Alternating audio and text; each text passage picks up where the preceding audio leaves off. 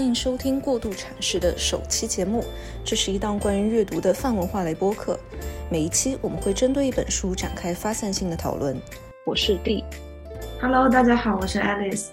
Hello，大家好，我是 Jackie。大家好，我是 Lenny。大家好，我是初一。大家好，我是怡然。这个播客起源于我去年冬天成立的伦敦线下读书会。每隔两或三周，我们会开展一次线下活动，来讨论某一本书以及这本书所引出的话题。目前为止，我们聊过《始于极限》《当下的力量》《流俗地》《艺术的故事》以及《中国历代政治得失》这几本书。我们的下一次活动是主题阅读，会围绕着亲密关系的公共性这个主题展开。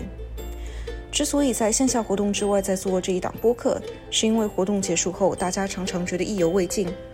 同时，线下活动受到人数和时间的限制，大家旺盛的表达欲常常得不到满足。于是，想以播客的形式整理一下线下讨论中闪光的观点，同时做一些延伸与发散。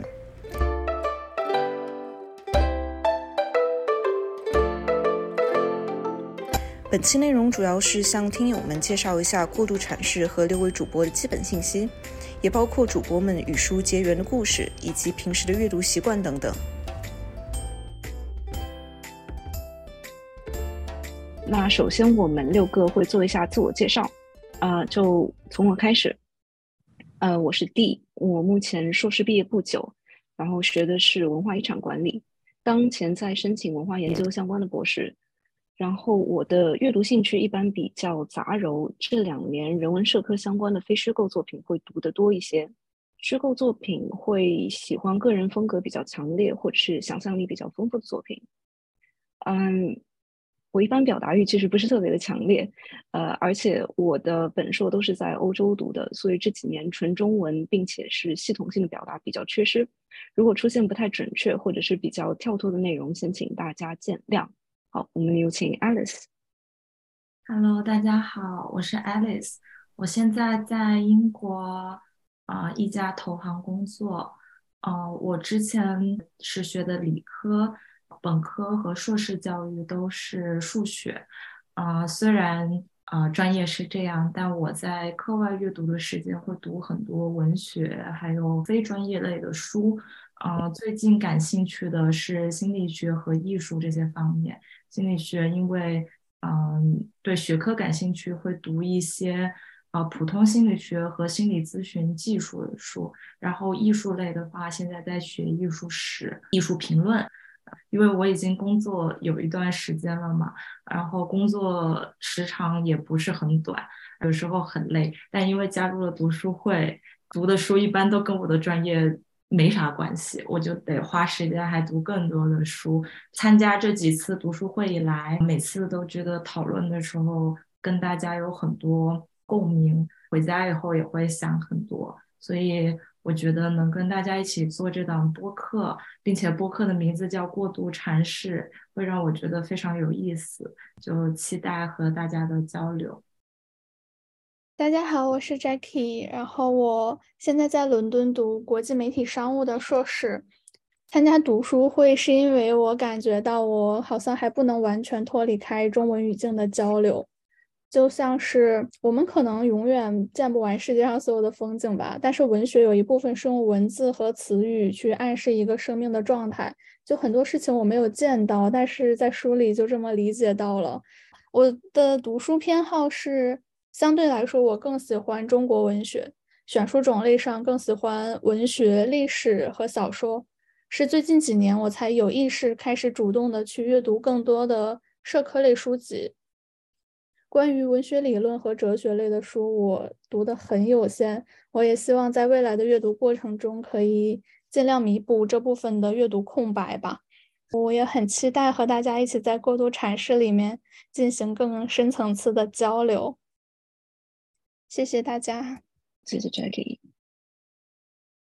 大家好，我叫初一，目前在伦敦某理工科 PhD 在读。嗯，因为我的。学术和教育背景让我更多的时候在读一些英文的文献和一些理工科类的呃文章书籍，所以我就像 D 和 Jackie 说的那样，就是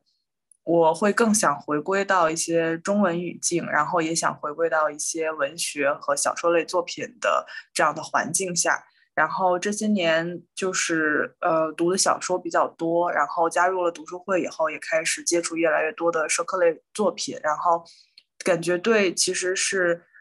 对生活是一种丰富，因为在长期如果只处于自己的专业环境下，其实是把生活越过越狭窄，所以就是说能跟大家在读书会和能在这个播客过渡禅师一起来讨论这些。文学、小说、社科，或者就是各种各样的话题，是我非常非常喜欢的，也很高兴能有这样的机会。谢谢。Hello，大家好，我是 Lenny。嗯，我一直觉得我比较偏文科思维。嗯，可能是因为高中开始读了文科以后呢，本硕也一直就是在学习金融专业。嗯，虽然有接触一些像一些包括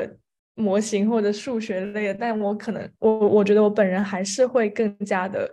嗯，就是感性一些或者文科思维会多一点，然后一直以来可能就自然而然的读的比较多的是人文社科类的书，所以嗯，有时候会特意说想要去呃跳脱出这个框架，选一些嗯类别更丰富，比如说像刚才大家提到的像哲学类啊什么嗯。呃，科普类的书，但其实觉得自己的那个，嗯，可能是因为兴趣在，或者说是一个惯性所在，所以总是觉得还是有局限。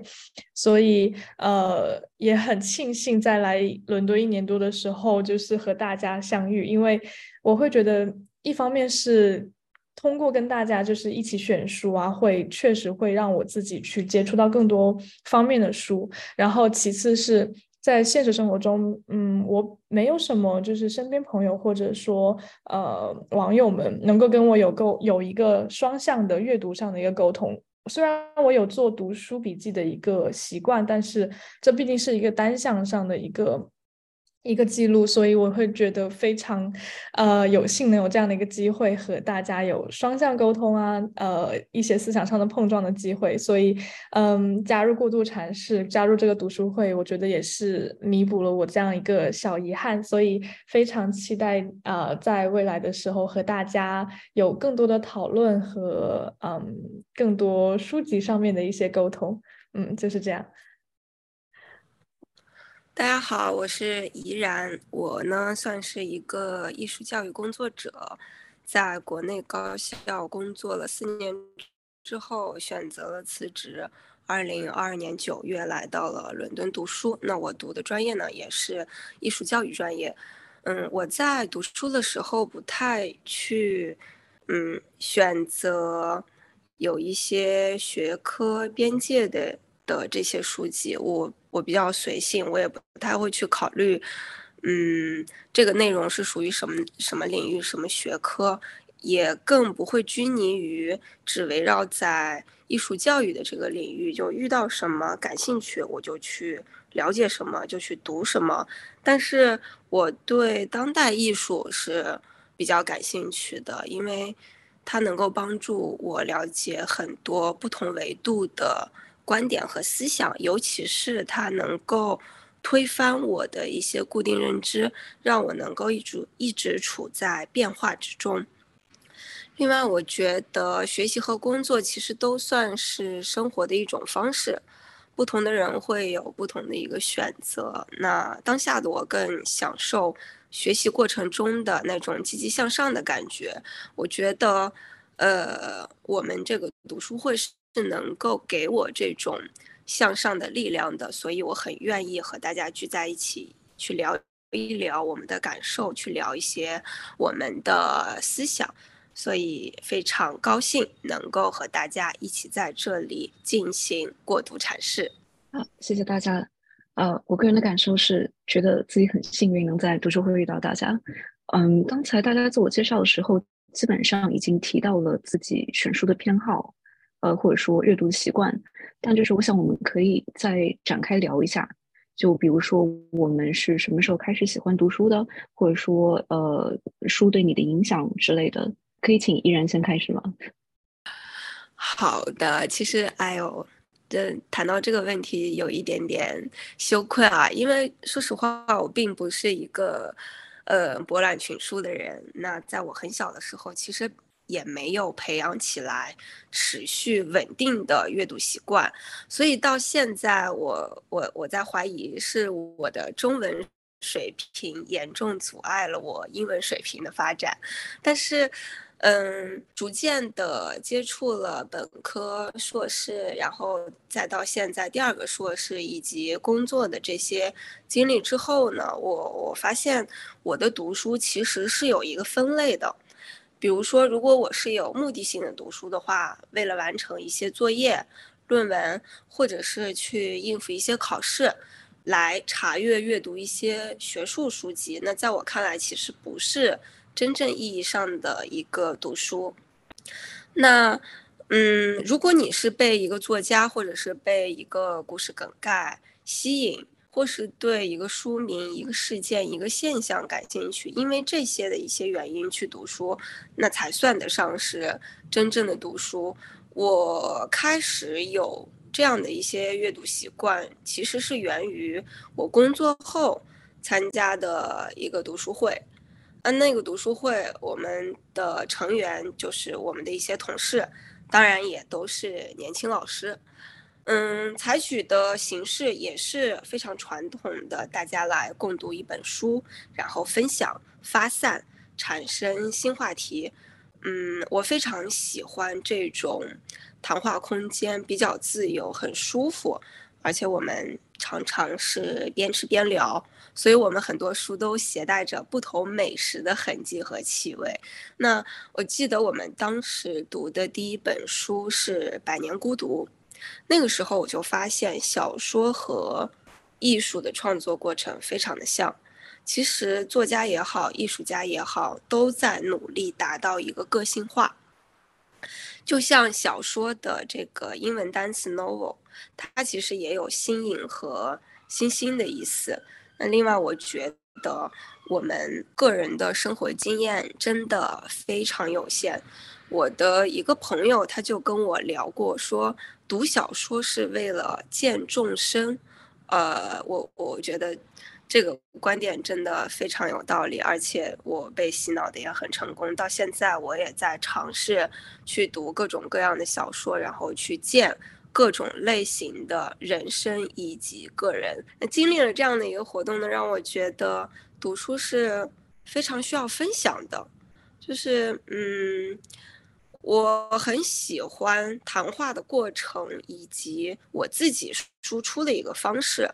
虽然说我在参加这些读书会的时候，可能读不完被要求的一些书目，但。啊，我我非常抱歉，我我我通常是读不完的，但我会，嗯，很享受这种谈话的过程，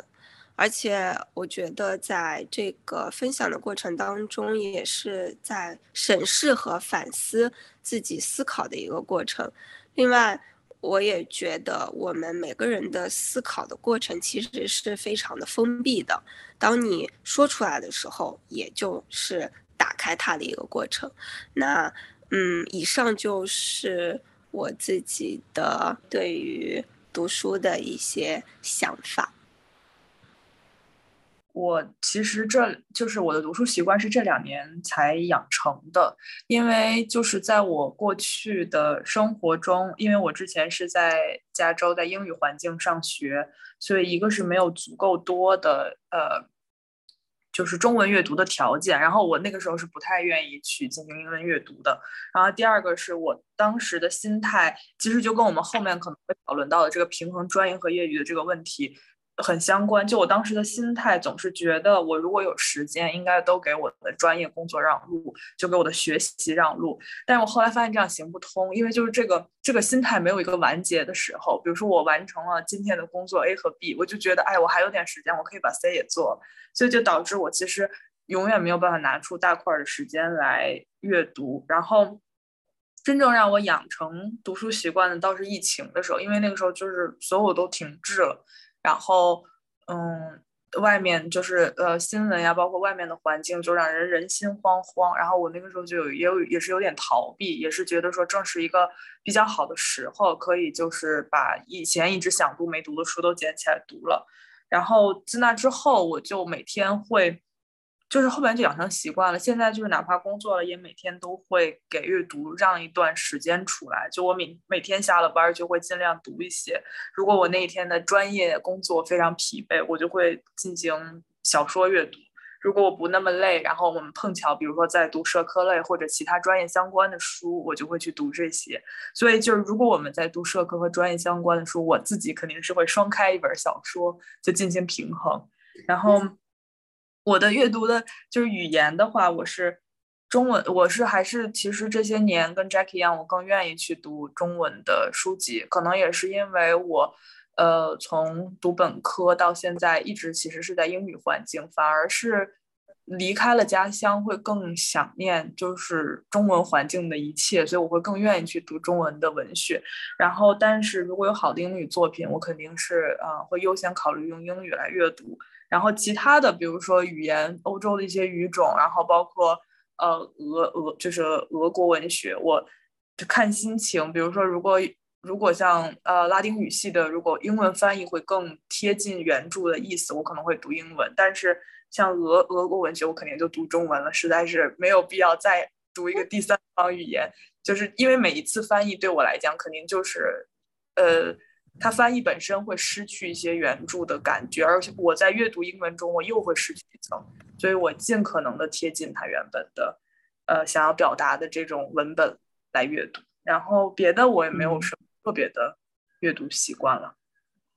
嗯，初一这里我想问一个问题，就是你会不会觉得，呃，你最近比如说这几年对中文阅读更感兴趣，会不会是一种故土情结？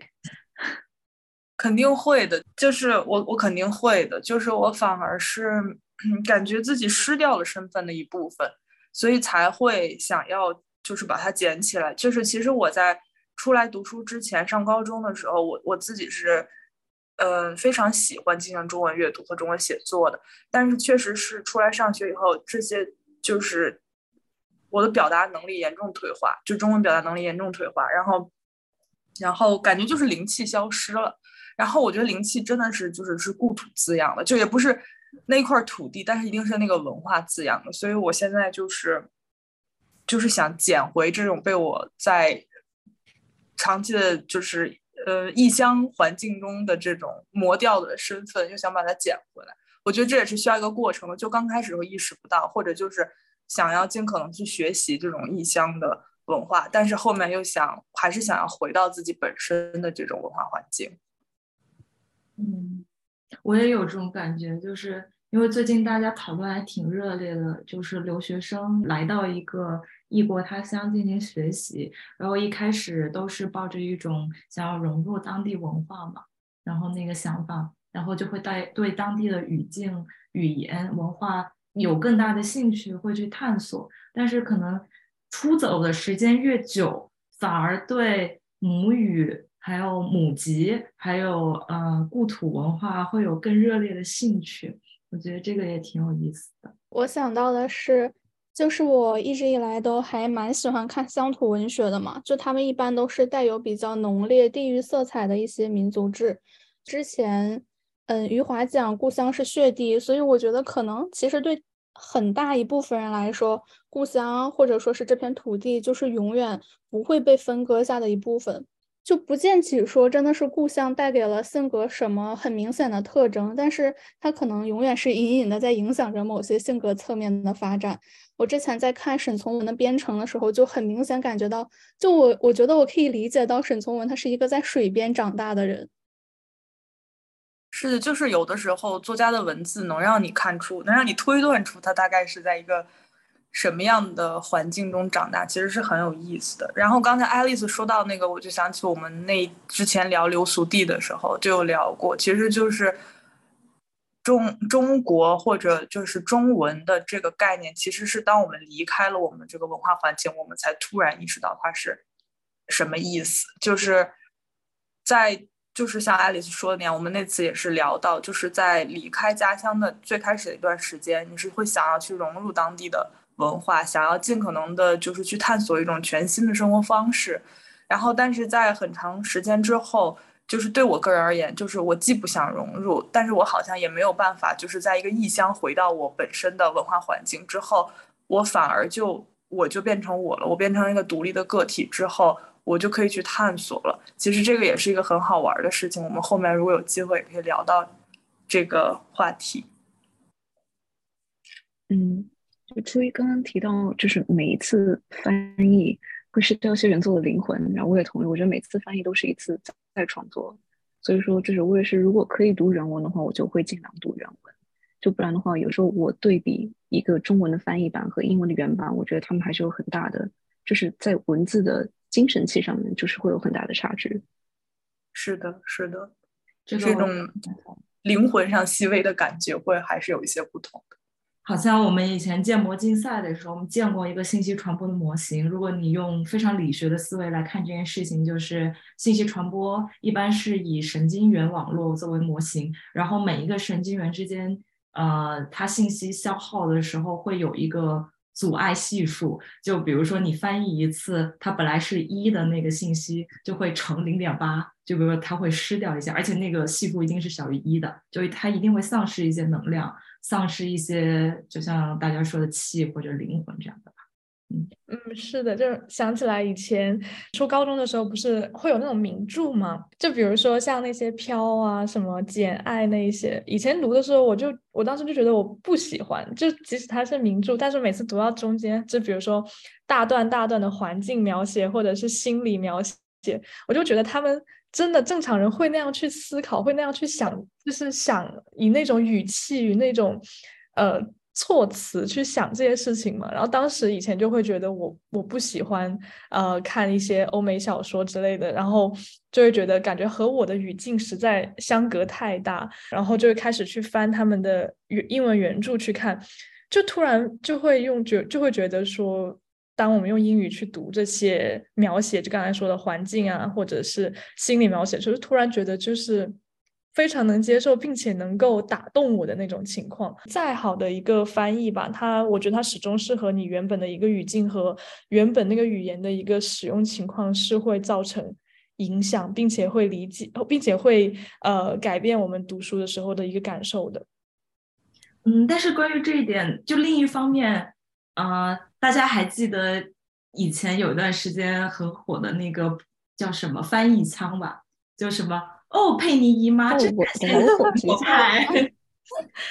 然后一下觉得，哎，这个外国文学也很有意思，它有它自己的特点。对，然后还有像那个海底两万里，因为是法国人写的嘛，然后他们在翻译 “Still of Play”，就是只要您高兴的时候是这么翻译的，它翻译成“悉听尊便”。就是这当时这个翻译让我非常着迷，所以那本书我也是以一种带有一些呃对语言翻译的着迷那一部分的因素去读完那本书的。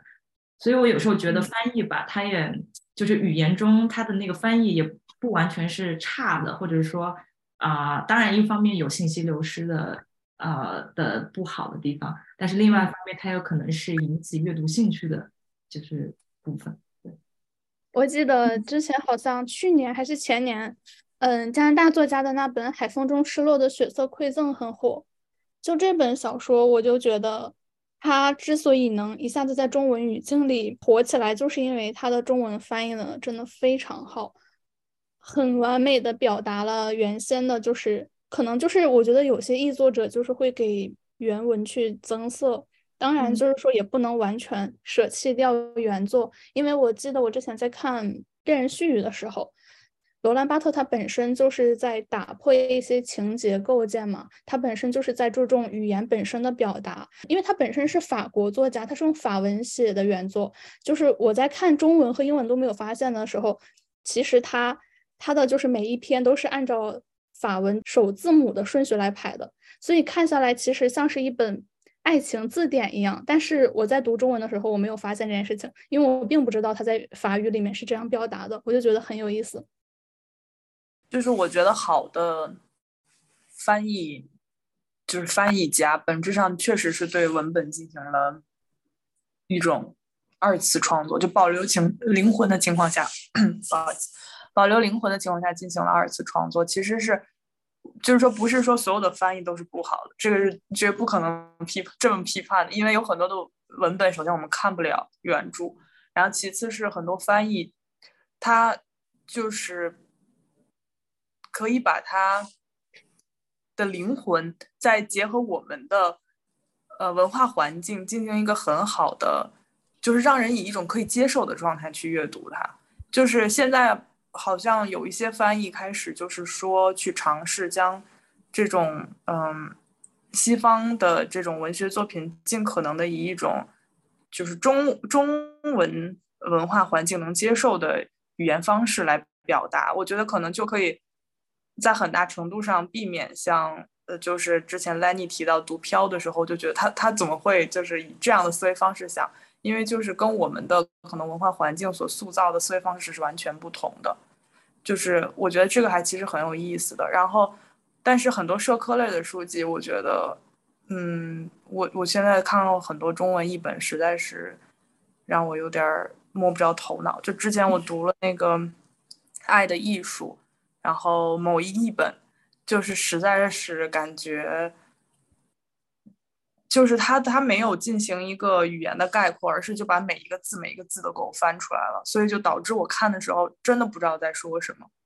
但是我看一下英文的和另外一个译本，我觉得它其实是表达的还是很直接的，并不是一种非常非常绕的这样的一个。说法，所以我觉得就是社科类的书籍，想找到好的译本，其实还是需要译者本身对这个专业领域还是有一些了解。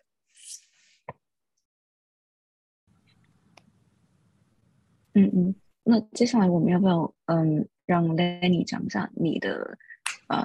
读书习惯，或者说你是从什么时候喜欢开始读书的？我真正意义上面开始自主拓宽我的阅读范围，应该。呃，是在高中毕业的时候，就是以前从小爸爸妈妈会给我买很多。呃，书啊，或者相关的那些读物，但那些时候其实大家应该都会有，比如说一些百科类的呀，或者说什么心灵成长类的那些书。然后，呃，印象很深。然后就是包括像初高中那段时候读的书，我觉得很大一部分原因是受当时同班同学或者一个当时环就是身边朋友们读的书的影响。就比如说我印象特别深，那呃，我们初高中那个时候，我记得东野圭吾是特别流行的一个 作家。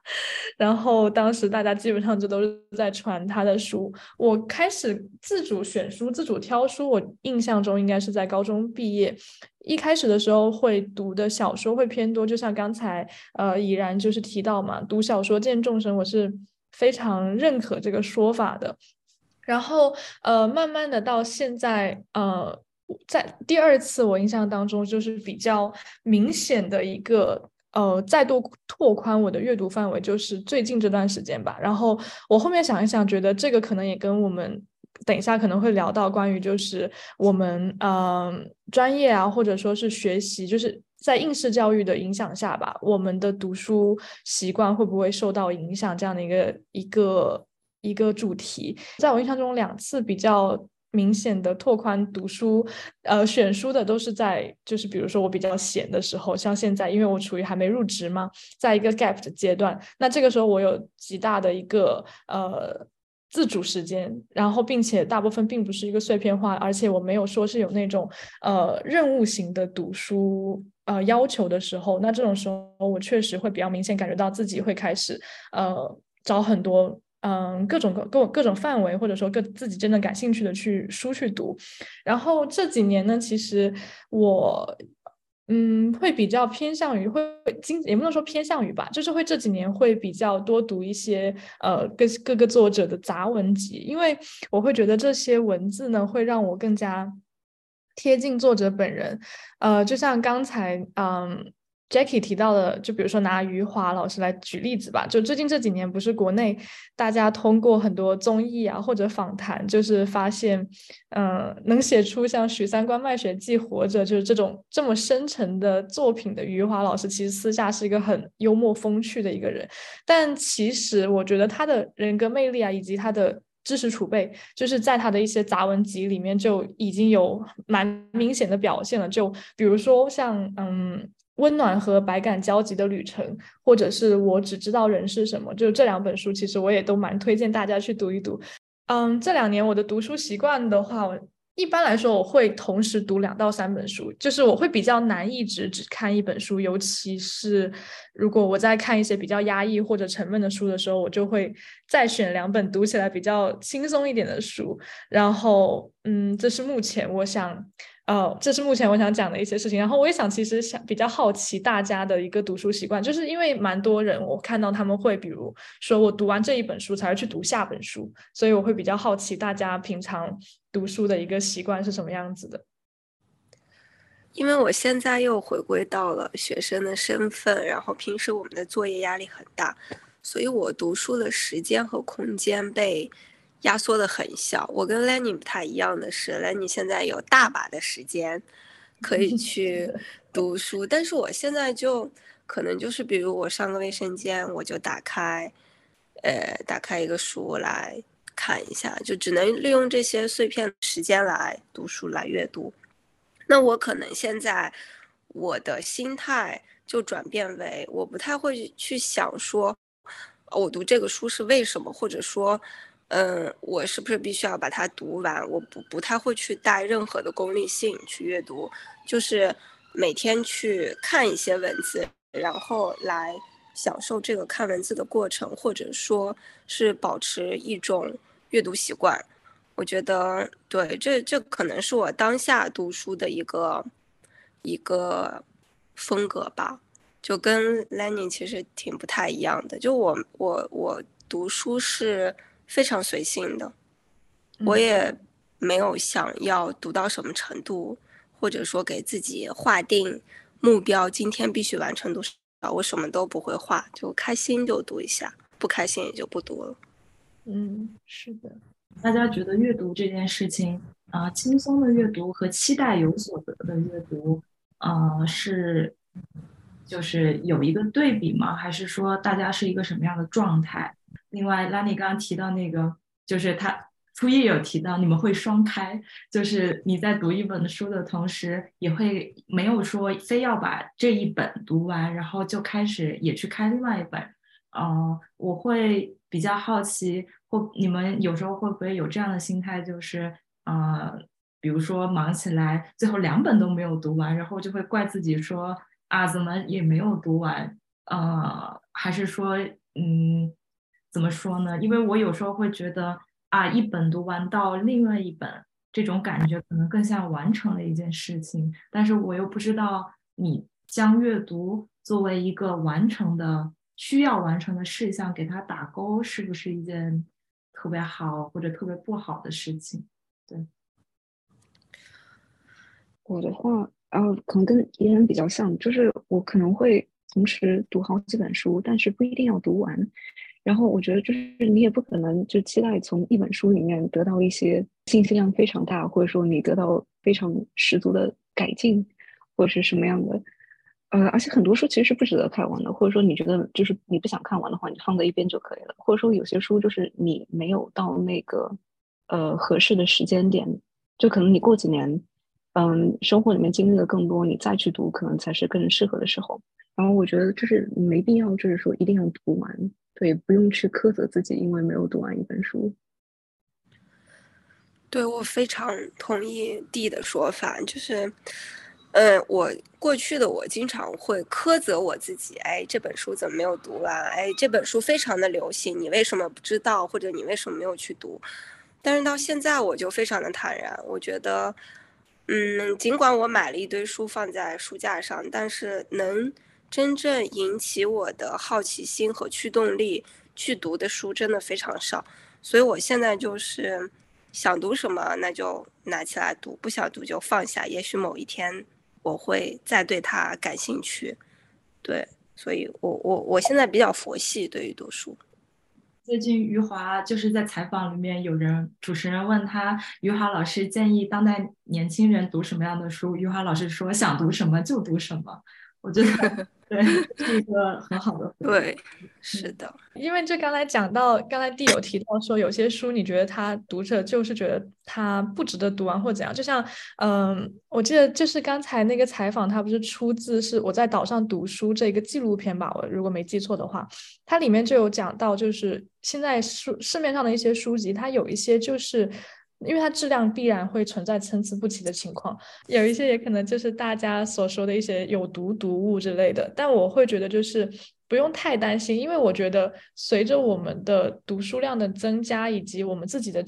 个人经验，我们自然而然的就会去对我们所读的书进行一些筛选。就是筛选不是说在选书期间就筛，而是说当我们开始读了之后，就会慢慢开始过滤掉一些呃。我们不愿意读，或者说我们觉得当下不适合读的书，就比如说拿刚才提到的《百年孤独》，很多人不是一开始读的时候都觉得读不下去，或者是晦涩难懂嘛？但其实又很多人等到过了很多年，然后经历发自身经历发生改变之后再回来读，就会有就发现能读下去，并且有了新的感受。所以我会觉得说，有些书你现在愿意读、喜欢读就可以去读，因为。在当下，它是和你的生活是适配的。如果你觉得呃读起来不是很快乐，或者说呃不知所云，那就放下去，去选别的书就好了。所以，嗯，我会觉得读书会是个蛮自由轻松的事情吧。就是我也不会说给自己去设限，比如说我这个月要读多少本书啊，或者什么。因为我觉得一旦变成了像刚才 Alice 提到一个任务式的东西的话，我就会觉得它。嗯，没有那么纯粹，没有那么快乐吧，所以这是嗯我的想法。Alice 说的那个就是要像完成，就是有一种完成感，因为我我其实也一直是一个，就是如果我开始了，我就特别有强迫症，我想把这件事情做好做完。但是我现在就是找到了平衡我自己，因为就像刚才大家说的那样，其实书太多了，然后有些书可能不值得，或者还不是现在该读的时候。然后如果强迫自己读完，就会导致什么也没获得，然后还很痛苦的浪费了一段时间。然后我现在就是我找到了对我个人而言的策略，就是我先读百分之十，如果这百分之十我真的就是没有办法，就是。觉得可以愉快的读完，我就放弃，假装自己没读过，这样我就可以在心理上说服自己，然后也不会再强迫自己读完来浪费这个时间。所以我现在就是一个这样的心态。啊，我好喜欢你们现在的心态啊！就是我也在努力调整，然后因为我现在在帮大家设计这个图标，然后我就想起大家一直说的就是自由的阅读，所以我就在图标里面有写 free reading。这个概念，我就觉得“自由”这个词，然后“自由的阅读”这个概念特别的好，就让我很触动。就是我读书的习惯跟大家提到的都不太一样，就我绝对不会双开，我是那种会一口气读完一本书的人。然后，因为我觉得如果同时看两到三本，我在看每一本的时候，就是心里都会悬着，我还会去惦记另一本，或者说我对另一本有一种负罪感。然后，但是我一口气读完，就也不是也要被打引号，因为我还有一个不算很好的习惯，就是我尤其是在读小说的时候，如果是我非常非常喜欢的书，我特别抗拒读到结局那一章，就因为我永远不想和这本书说再见，所以很多我最喜欢的书，我都会留下一个尾巴，永远不去读它最后那那一章的故事。啊，你好像那个吃吃好吃的东西，最好的那一口都留到最后，一直不舍得吃的人。对。嗯，那你接下来，Jackie，你讲讲你的嗯读书习惯啊，或者什么时候开始喜欢读书的？好的，嗯，其实我我感觉我从小就保持了一个阅读习惯，因为我小时候就是我爸妈会给我办书城的那种储值卡，然后每周末他俩就会带我去书城去选自己喜欢的书嘛，然后我小时候就很喜欢抱着一摞摞新书，就都带着塑封皮这种书回家，我就觉得很有成就感。我感觉可能是直到现在也影响了我，我还是挺喜欢纸质化阅读的。就我比较喜欢翻动书页时能带来的那种真实感。我感觉现在，因为我在就是在伦敦之后，就会限制我就纸质化阅读嘛，就都更转向电子化阅读，一定程度上延缓了我的阅读速度。而且有时候我感觉阅嗯电子阅读、数字阅读也会降低我一部分的耐心。然后在我读书的。偏好上面，我从小就是我家里他们就是很喜欢我买很多书回去嘛，他们就还挺鼓励我阅读，给我一个很自由的一个阅读空间。但是他们从没有就是对我的阅读方向做出过任何的指导和建议，所以可以说，就我真的是完全去就是自己走在这条路上去探索一个属于我自己的一个阅读空间。所以在某种程度上，我觉得阅读品味是对我来说是很私人化的一个事情。然后关于我日常的阅读习惯，就像刚才嗯莱尼吧提到，就我也有做读书笔记的习惯。而且我的读书笔记就是会有时候就是我会摘抄原文，然后也会写一些自己的想法。有的时候我摘抄的比重还会远远大于我自己真正产生思考的部分。我感觉我这个习惯的养成，可能就也是因为我最初喜欢读书，是因为就是我最初阅读的那些年。我阅读的方向大多都是文学和小说。就我那个时候做读书笔记，真的只是单纯为了记录下这些表达很很灵、很妙的一些句子。然后我就想通过，因为那个时候还处在一些应试教育的阶段，还处在就是要写作文的阶段。我就是想通过不断翻阅读书笔记，把这些作家名人写的漂亮话内化成我自己的语言，然后再在我的卷子上输出出来。所以就养成了一个会去摘抄的一个习惯。然后这些年，因为近这几年开始更多的看人文社科类的了，然后我才会说去再记下一些我当时看书的一些思考。因为也可能是因为这几年记性不太好，如果不记下我当时看书的想法，我过后可能就想不起来了。嗯，我还是想多嘴说一句，我们的播客的标志。呃，上面过度阐释几个字是 Jackie 提供的墨宝，然后字其人，大家大概也能想象，这么漂亮的字摘抄下来的，一定就都是对能够体现读书品味的。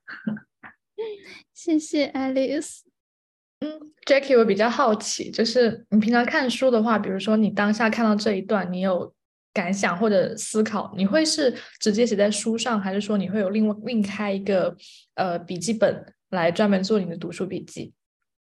就是我以前阅读习惯是，就是我会直接写在书上，因为就我可能是拿着书出门，我不会带我的笔记出门。但是就尤其是这几年就开始转向数字化阅读了，我就不是很喜欢在电脑上打下字，就我就觉得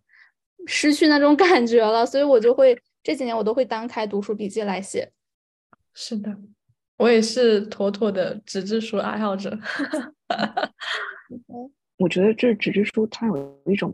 重量，而且就是每本书的装帧大小、手感都不一样，就是我觉得跟电子读跟电子读物有很大的区别。而且就是平时就是大家读论文什么，肯定也是用就是笔记本，呃，或者是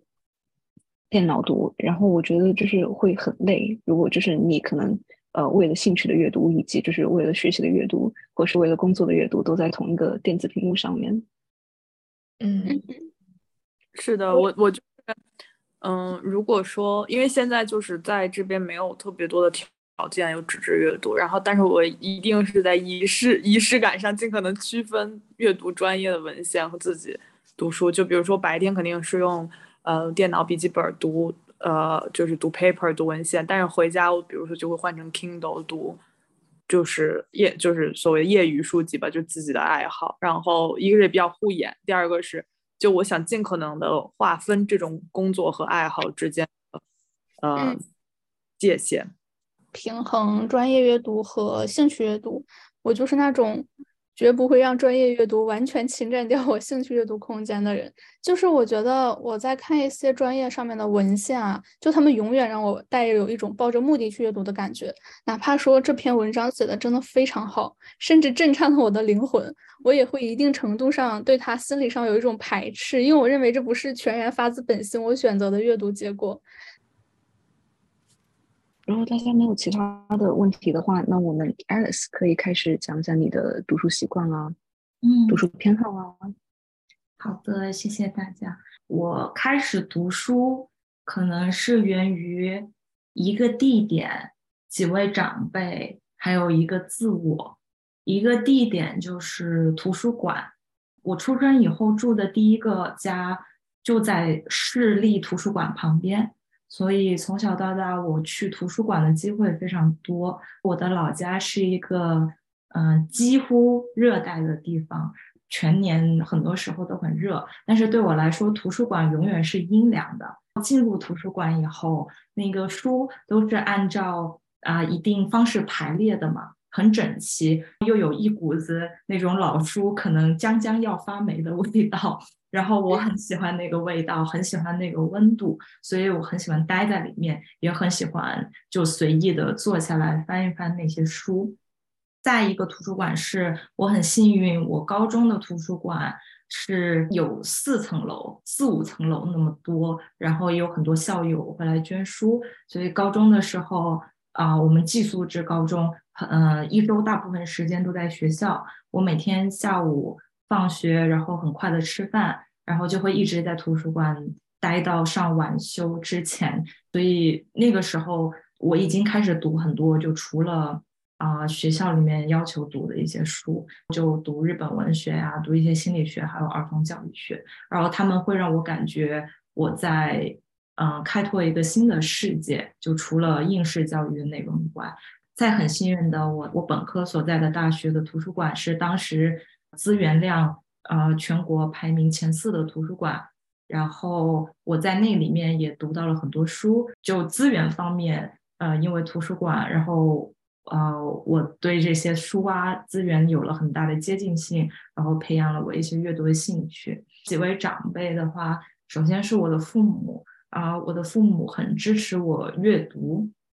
在我小学的时候，全国还没有掀起那股。啊，《论语》国学热之前，我爸爸听说北京的孩子已经开始背《论语》了，然后我们家就卷嘛，我爸就卷我啊，就开始背《论语》。所以我在八九岁的时候，字还没认全，但是《论语》的第一、第二篇就是倒背如流，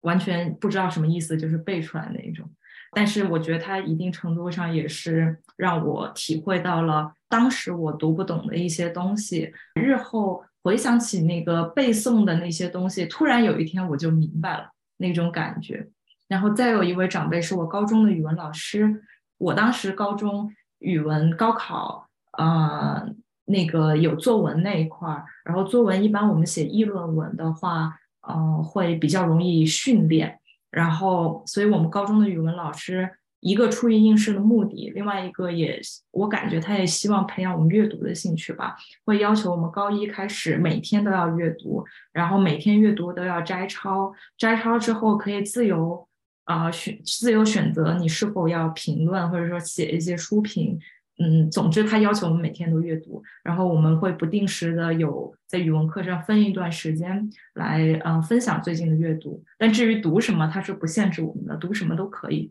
课本以内的、课本以外的什么都行。我高中三年的读书笔记就做了，每一年都有一本活页本，然后那个活页本都是满的，那是一个实践吧，也培养了我一种习惯。一个自我是以前我们都。听到一句老话，叫“书中自有颜如玉，书中自有黄金屋”。之前我在阅读的时候，会确实抱有一定目的性。这个目的指的是，当我在现实生活中发现我想不明白一些事情的时候，我就会本能性的，因为这些长辈，因为这个图书馆这个地点给我带来习惯，我会觉得，哦，一些书会给我带来这个答案，那我就会有目的性的搜索。某一类的书籍，觉得我可以找到这个答案。但是这几年，我有了另外一个想法，就是我自己本人对共鸣这件事情非常的看重。然后我在读一些书的时候，感觉到虽然那些作者我从来没有认识他们，原本写就的语言可能并不是我正在读的语言，但是我有突然。被震撼到，然后突然觉得我跨越了时空，跨越了国家，跨越了地理位置，跟那些作者或者跟那个书里面的一些概念、一些语言发生了共鸣，以一种时空穿梭的姿态跟他们进行交流，这让我感觉非常的好。所以阅读有时候给我带来这个体验，可能也是对我的一种心理上的保护吧，还有也是对我一种存在的意义的肯定。这是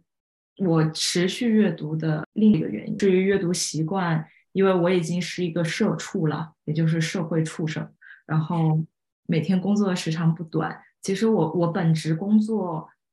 嗯，大部分时间也是在阅读，就是我在阅读一些是呃公司内的资料，然后那些其实也挺难的。然后每天读的已经有点眼花缭乱了，所以我之前有问过大家，我们这几位朋友一个问题，就是大家怎么平衡这个时间？我感觉可能大家的烦恼没有我这么深，因为我每天工作，嗯，八九十个小时，可能再长都可能会有。其实结束工作以后，有时候已经真的很疲惫了，没有办法再读任何东西。我为什么会提出读书这个代办事项呢？因为对我来说，有时候我真的很累，但是我真的又想读些什么。就没有办法，我必须就告诉我自己啊，你要读些什么啊？有可能确实这也是个不大好的习惯吧。目前想分享的是这么一些。Alice 和我的工作性质还不太一样，因为我就是之前 Alice 你也有问过我怎么平衡这个，但是我的工我的工作性质就是 我会有很多的时候可以理解为在体力劳动，就是我在做我在做实验的时候，其实我是不读东西的，所以就是这种时候，我有的时候。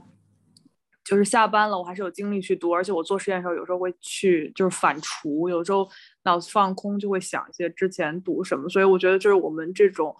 工作性质不同带来的就是这种阅读的压力是完全不一样。如果我这一天就是工作就是呃文本工作，比如说我就是读文献什么，我到了下班我真的什么也不想看，就我眼睛也累，心也累。但是如果我今天一天是做实验，我感觉就精力会好很多。所以，我完全能理解你说，比如说你八个小时都是对着屏幕和文字在工作，然后在就是下了班，如果还要读，其实有的时候，尤其是读对我来讲，尤其是读社科或者专业，就是其他专业相关的书，真的很很疲惫，主要是脑子也不太转。我我真的好佩服 Alice，就是我是一个对我自己很好的人，我不想读，那我一个字都不想读。我我不能做到像你一样白天读那么久，然后到回家之后还继续再去读，我真的还挺佩服你的。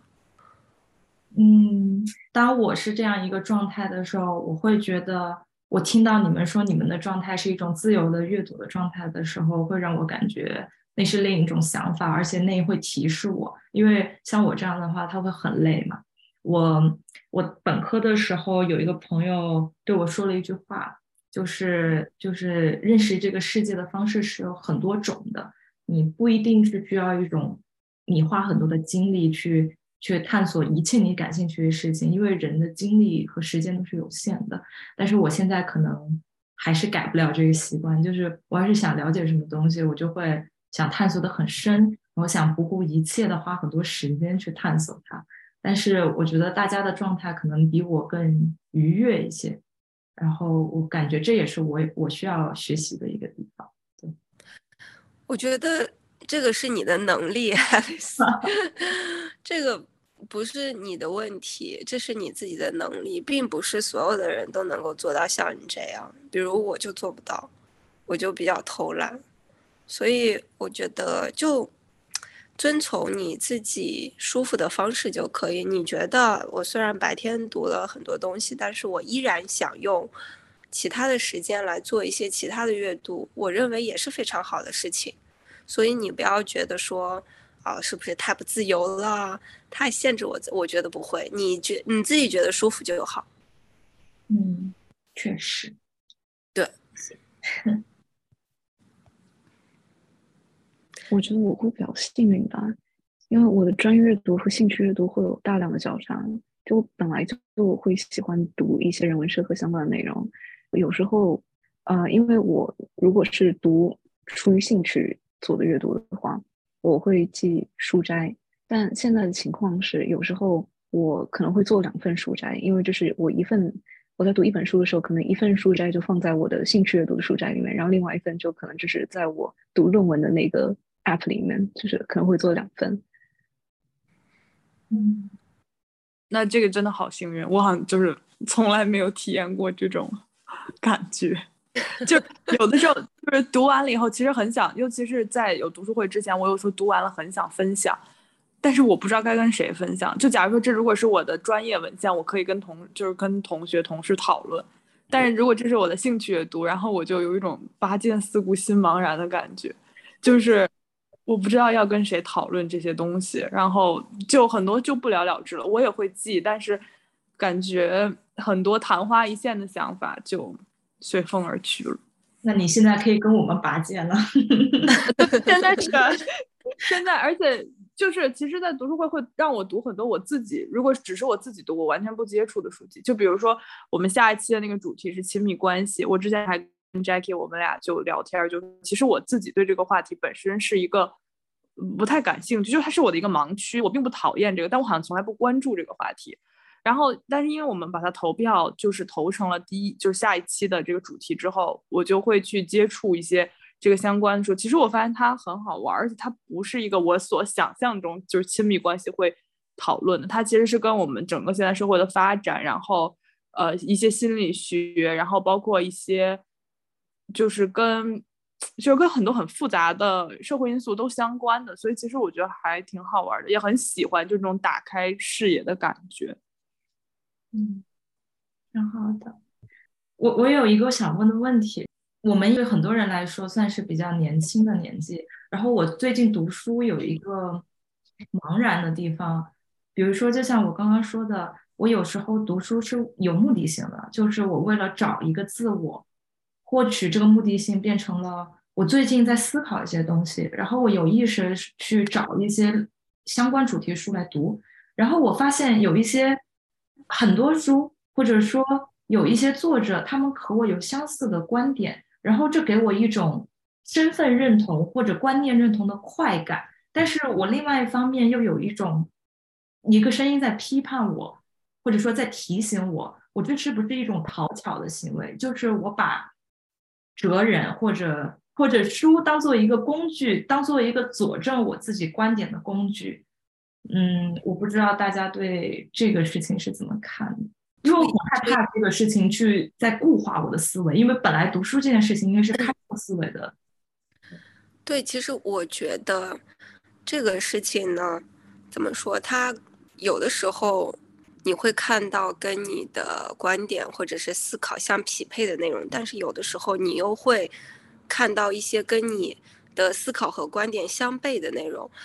那我因为我去年我才到伦敦，所以我对这种正反的一个呃思考还挺有感触的。就是写作业的时候，你必须要有正反面的思考。那其实，在读书的过程当中，我认为也是一样的。也许你在这本书里会有看到跟你相类似的一些发现，但是。也许过几个月，过个几年，或者过个十几年，你又会看到另一方面，它是来反驳你过去的一个认知。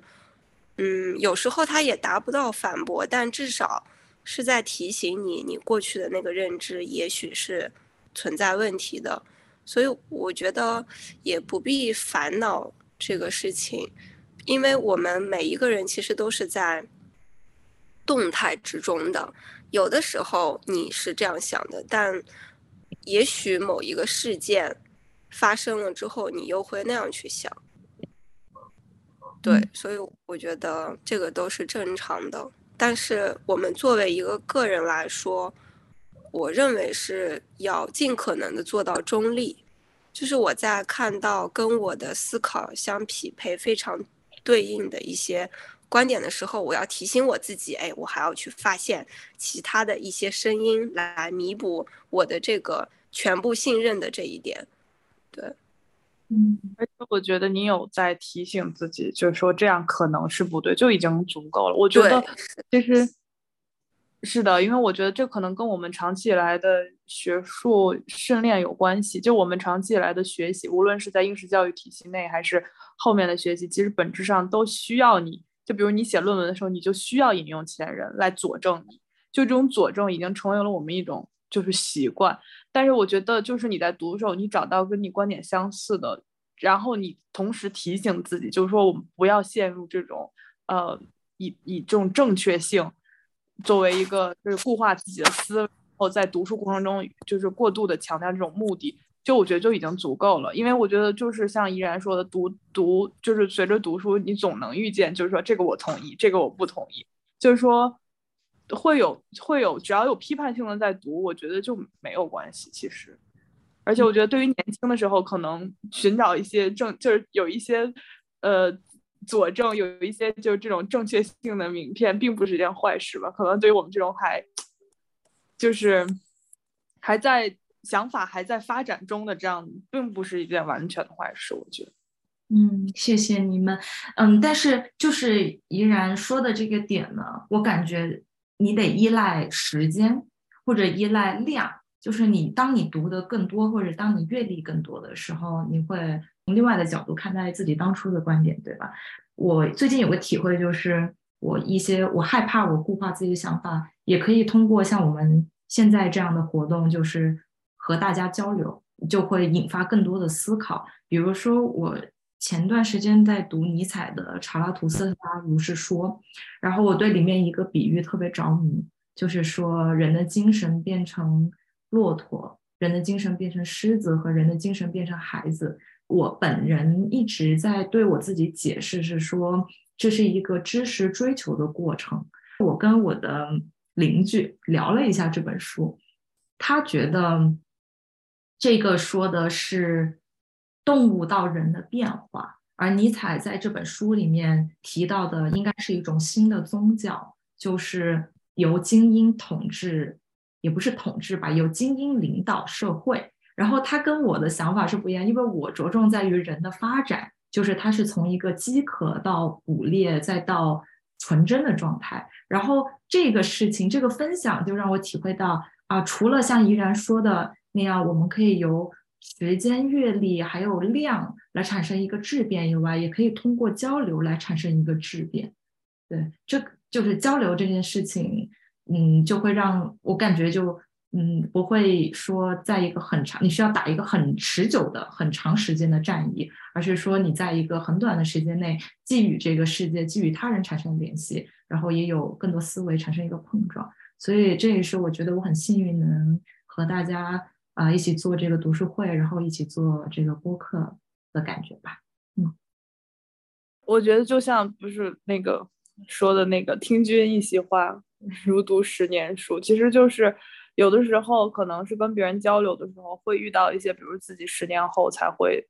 才会有突然有机缘读到的书，但是反正就是这十年也是个虚数，但是他提前了。就刚才你讨论那个查拉图查拉图斯特拉如是说。其实我觉得就是你们俩说的都是对的，但是可能比如说对方是以尼采这个他所有的精神，就他在讨论这个观点的时候，他更多是渗透了他对于尼采本人就是所有的理解，而你可能是比如说你就是对这个文本有自己的解读，因为就是尼采可能综合他其他的数据来看，他可能会有这种精英，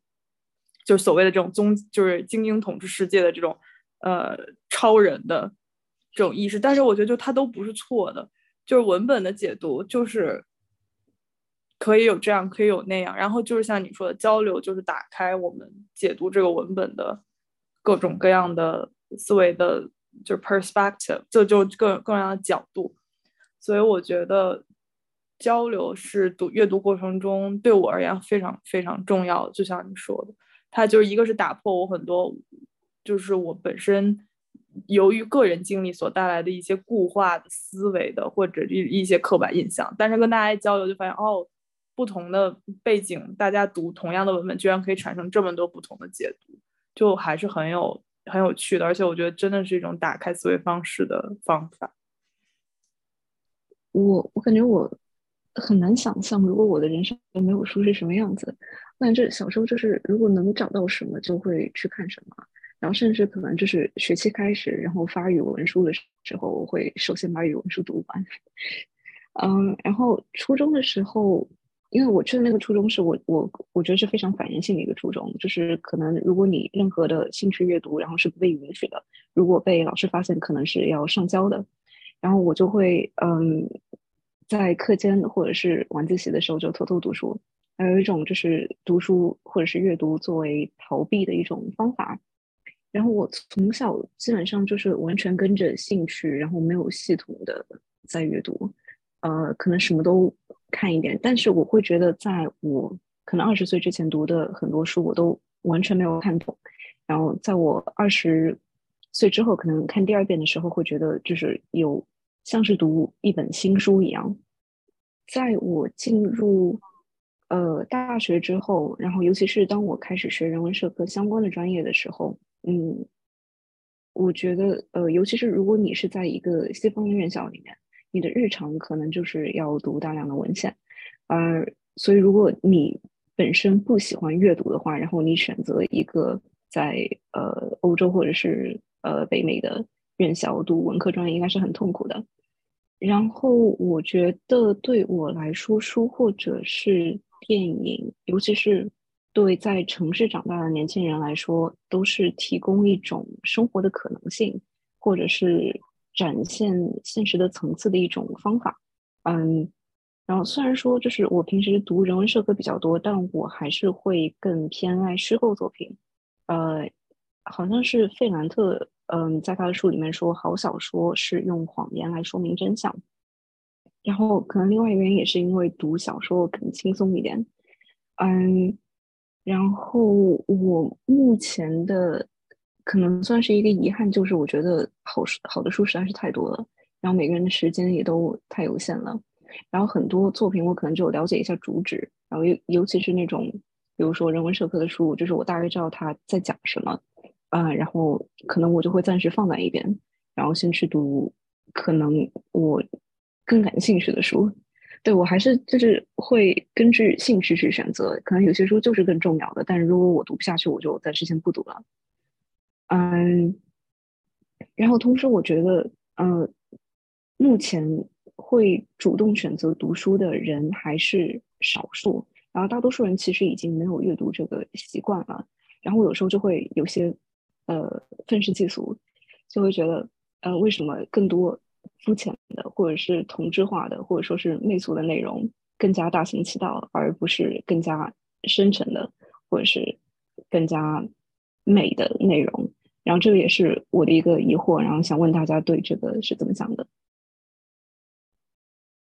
我个人觉得现在信息。迭代的速度有点快，因为技术的发展吧。然后现在信息呈现的形式是以更能刺激大脑的形式，比如说视频啊，视频你同时刺激了听觉、视觉嘛。然后啊，短视频又更碎片了。然后这种刺激的方式啊，有一个词应该叫“奶头乐”吧，就是呃，让你短时间以内产生了一种快感，然后它就。它就会让你的大脑更想要去要这种快感，而不是说去要刺激方面更少的，比如说阅读只刺激了视神经，再加上阅读单一的从视神经吸取信息的时候，你需要呃更长的时间来转化，然后更经典的内容，它可能是有一定的阅读门槛的，然后这种它对大脑产生的乐趣可能并没有那么及时。就我觉得这个细聊会。非常的复杂，就就比如说，因为我们有了这个工作和娱乐的分工，然后娱乐是为了就是工作里的再生产，然后我们为了再生产我们的工作里，然后我们就要去尽量的娱乐自己，然后我们肯定不会找就是读书这种可能是要通过比较漫长的嗯获取愉悦感的这种方式，而会寻找就比如说看短视频这种更快得到刺激的方式，嗯。哎，我比较好奇一下，大家就是喜欢的作家或者作品，之前初一在有提到这个问题。哦，对，我也挺想聊这个。那你们可以先说，谁提谁先说。我以前的话，就像刚才讲到，我不是一开始看飘啊、读飘那些。我就是不太喜欢读欧美的小说或者文学作品嘛，我总觉得那些语境实在离我有点遥远，就是我不太适应，所以我会比较偏偏向于说读呃华语文学或者是日本文学，就以前读的比较多，然后最近这段时间开始慢慢读。那个赫尔曼·黑塞的作品嘛，就是我不知道是来英国之后跟我自己经历有关系，还是还是说周边环境的影响，就是有时候会觉得内心没有不是特别安定，就是跟在国内跟爸妈一块儿的时候那种，就是会觉得状态有一点不太一样。然后黑塞的书又确实就是很神奇，会能让我平静下来吧。以前我其实不太爱读，就是类似这样子的书，因为我总会觉得说是有一点点。我很难讲，就是我觉得我很难 get 到它里面的那些心境的变化，或者说是对自己呃一些心态上的影响，就不太爱读这些书。但是最近就觉得总是能让我就是从我现实生活当中脱离出来一刻两刻的时间，然后就很安静、很平静的去读这些书，所以我还蛮感兴、蛮喜欢的。然后就最近读了几本吧，像德米安、西那个悉达多、精神与爱欲之类的都读了，所以就。感觉我虽然不能说说读了两本书，我的心态，我的我的人就进化了或者怎么样，但确实是在读的过程当中，我就觉得很平静，就还蛮喜欢这种感觉的。我小时候特别喜欢欧美文学，就是那个我还有特别的偏好，就是我印象特别深的是那个《茶花女》那本书。嗯，茶花女是小小仲马写的，对吧？小仲马。嗯，在嗯，那个讲的应该是十九世纪那会儿啊，然后就巴黎的社交社会嘛，然后里面就会描写说，哎，我当年第一次知道 cashmere 这个词，就是开司米，就是说的花女。然后他去看戏的时候啊，那个哎，男主角就远远的看到他戴着开司米的围巾，然后走在那个路上。然后我这个人读书吧，就就有一种。就是我脑子里面就像过电影一样，那个字会在我在我的脑子里面自动 translate 就翻译成一部电影，然后我就想那个画面，然后我就觉得哇，开司米这个词哇，从来没有听说过上流，就是 对我以前喜欢看欧美文学，就是一个我不知道的世界，然后一个上流的社会，然后这种感觉。结果我最近又读了一遍《茶花女》，然后我就觉得。是什么？两个完全不考虑面包，只想着爱来的 一对小情侣啊！然后，对，就确实也是年纪的变化，还有阅历的变化，是对一个产生一些不同的想法的。但是我当时就是对那种什么皇室啊，然后上流社交社会、欧美什么每天办舞会啊那种生活，就有一种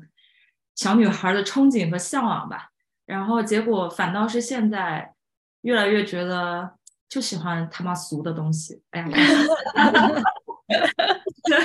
就喜欢点俗里俗气的东西，就是那种越生活化、越踏实、越讲一些，嗯，讲一些甚至很多人不愿意实话实说的话，就比如说他不愿意承认我爱一个人，就是一些。我自己都说不清的原因，就《恋人絮语》里面写很多恋情人之间的情话嘛，那些话都是没有个原因的。我就是有这些想法，我就是觉得这个人真可爱，我就是等这个恋人等的焦灼难耐。然后我就觉得这种文本越真实，然后越俗气，我越喜欢。就是讲到，就是会在脑子里过电影，我就想到，就是。嗯，这就可以谈到我很喜欢的作家和作品，就是我很喜欢很喜欢中国古典小说《红楼梦》，但是其实我很少在人前提到它，就我觉得可能是因为太喜欢了，我就对它一直有种近乡情怯的感觉。然后刚才讲电影那里，我就想到。我非常喜欢他，就是因为我觉得曹雪芹他在讲述一个场景，在引入一段介绍的时候，永远都不是平铺直叙的，他就像是架了一个电影摇臂一样，是一点一点的露出人物、时间和线索。我小时候，因为可能就是我小时候读书偏好吧，就让我很喜欢中国文学嘛。然后在古典小说里面，我最喜欢这一部。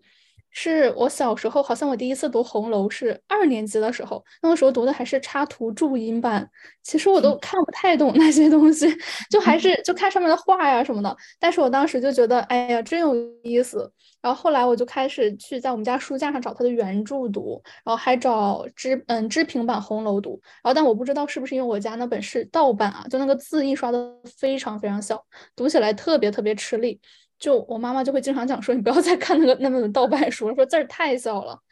然后，而且我觉得小时候就小孩子热情真的很大，就我会买一些相关的书来读嘛。就像是我印象很深，我们家当时有一本图解的《红楼梦》，里面会有荣宁二府详尽的人物介绍图啊，然后还还原了大观园整个的建筑图纸。我我就那个时候就会一边拿着书，然后一边对照出它还原出的平面图，去看这些人物的行走路线。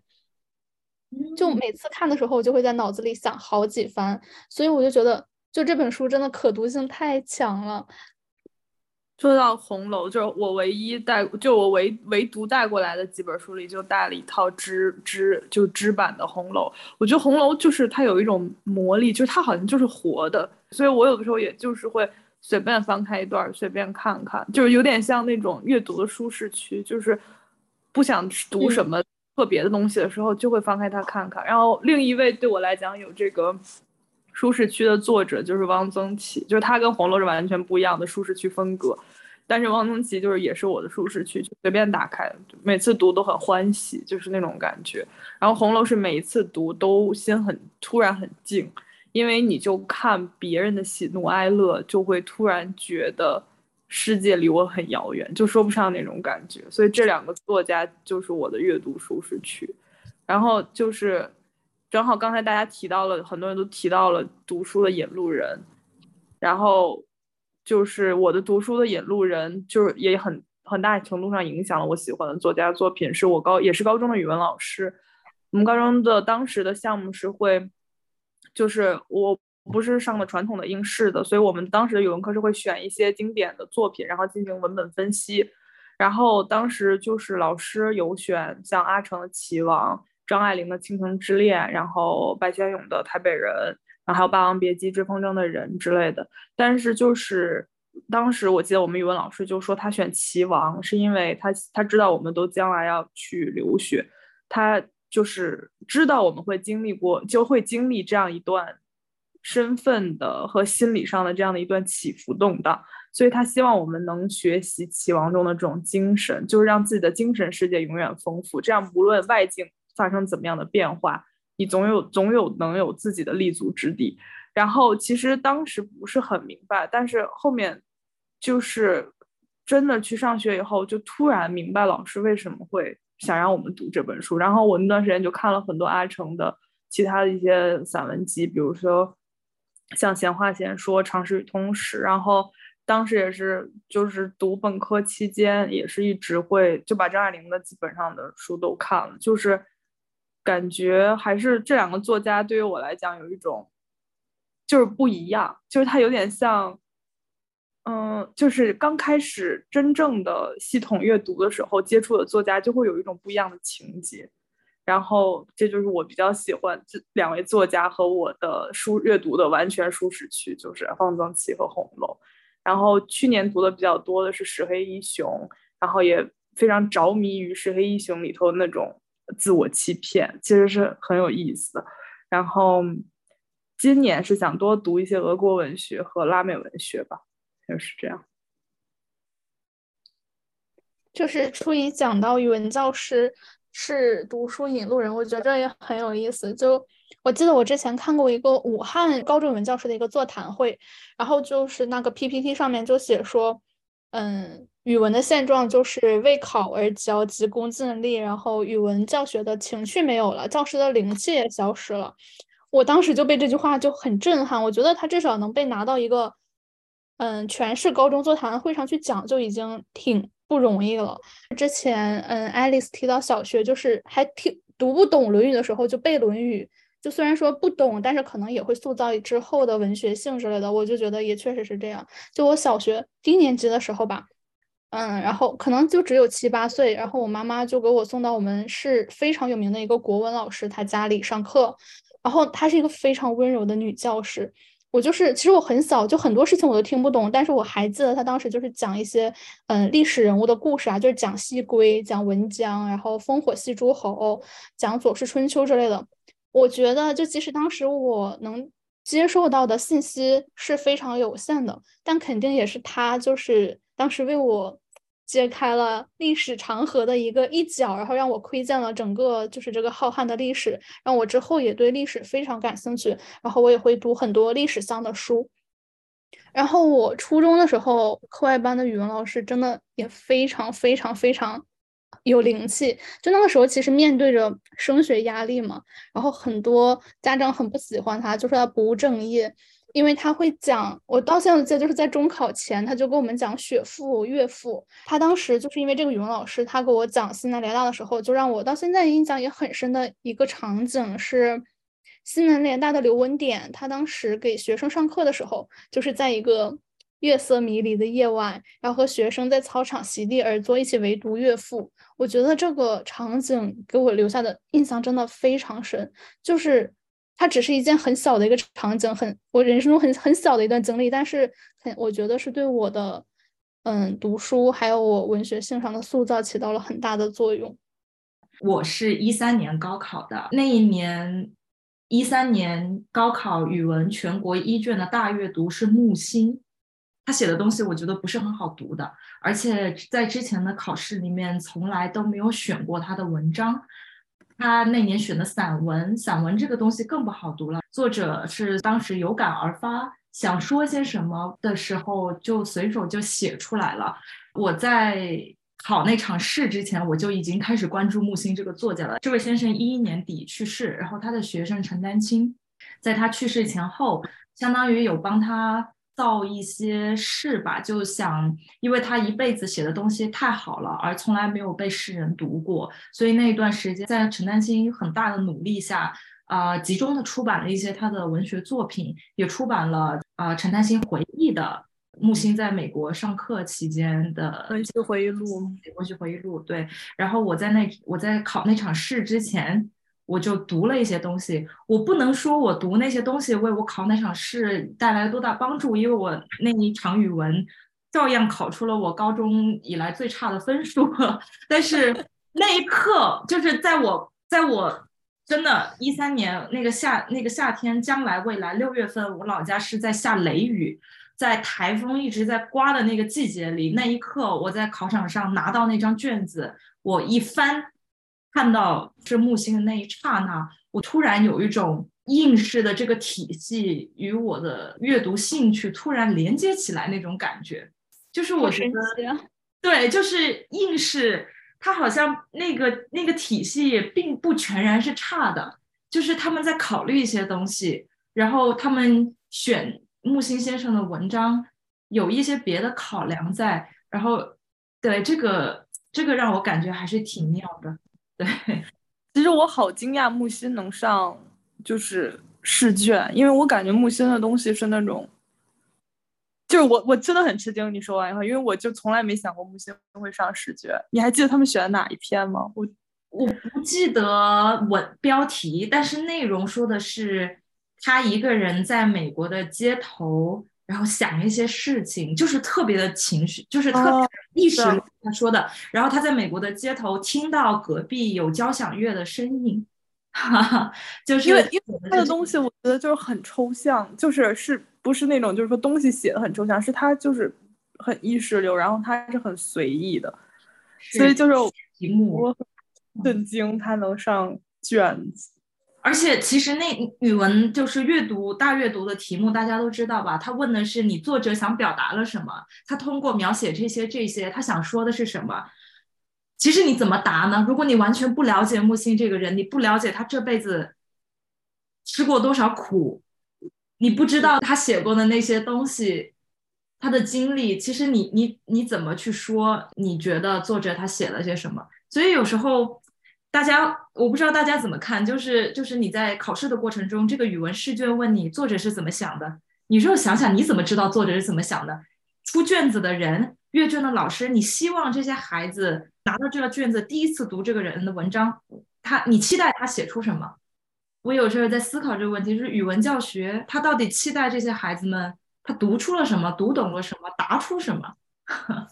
对我也是不清楚的。就说起这个经历，我有一个非常非常相似，就是我我高中上的不是传统的，就是高考项目，然后我们是就是最后会有各科的大考，然后当时我也是上的就是选的英语，就是选就我们都必修英语嘛，然后英语大考的时候，我我在大考之前刚刚读完了，就是我小姨正好回国带给我的偷书贼就 The Book Safe 的原著，然后我。就跟你一模一样，就我考场翻卷子翻到阅读时候，我发现他们是节选了一段的 book set，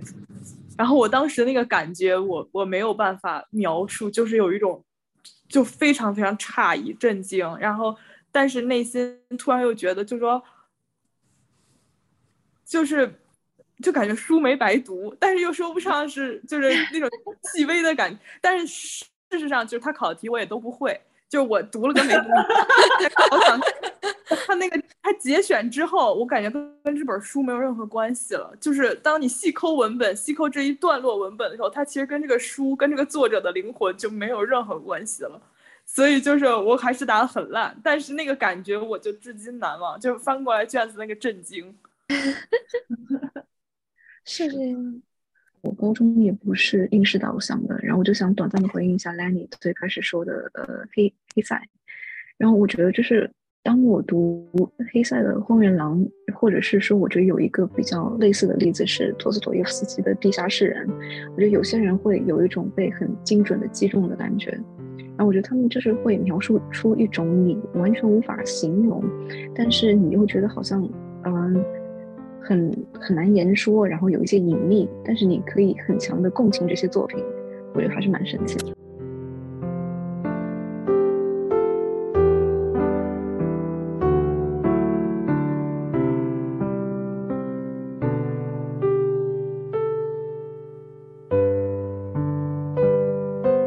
我想说一个我自己的感受吧，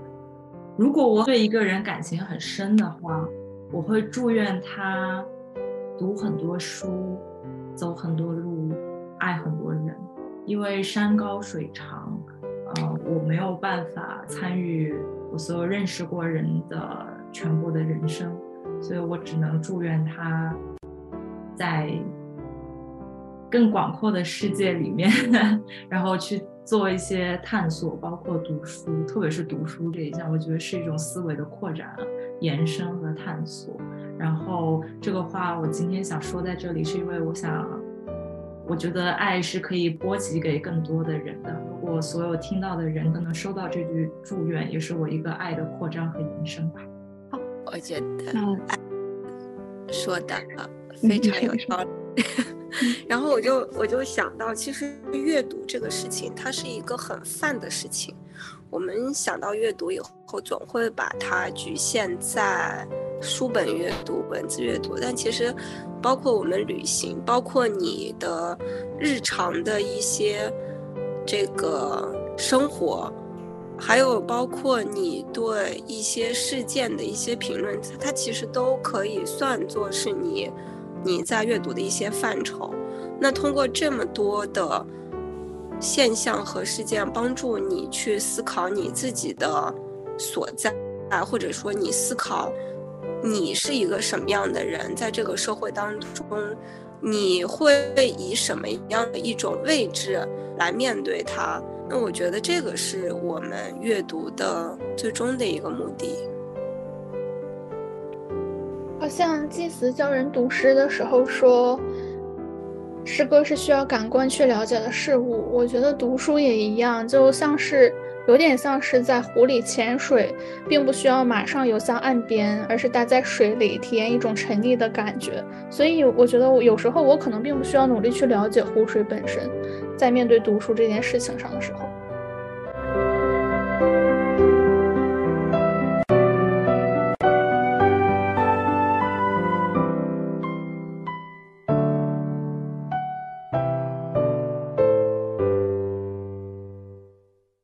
前过度阐释的计划是每月更新一次，每次由我们六个人中的两位以及一位飞行嘉宾组成。然后现在可以在小宇宙和苹果 Podcast 找到我们，或许也可能会登录 Spotify 或者是喜马拉雅等其他泛用型客户端。呃，如果有在伦敦的听众，也欢迎参与我们的线下活动。如果有建议以及意见，欢迎在评论区留言。嗯。最后想说一下，因为就是我们六位都是在工作学习之余出于兴趣用爱发电，所以希望大家可以聊得尽兴，然后听众也可以听得尽兴。大家拜拜，拜拜，拜拜。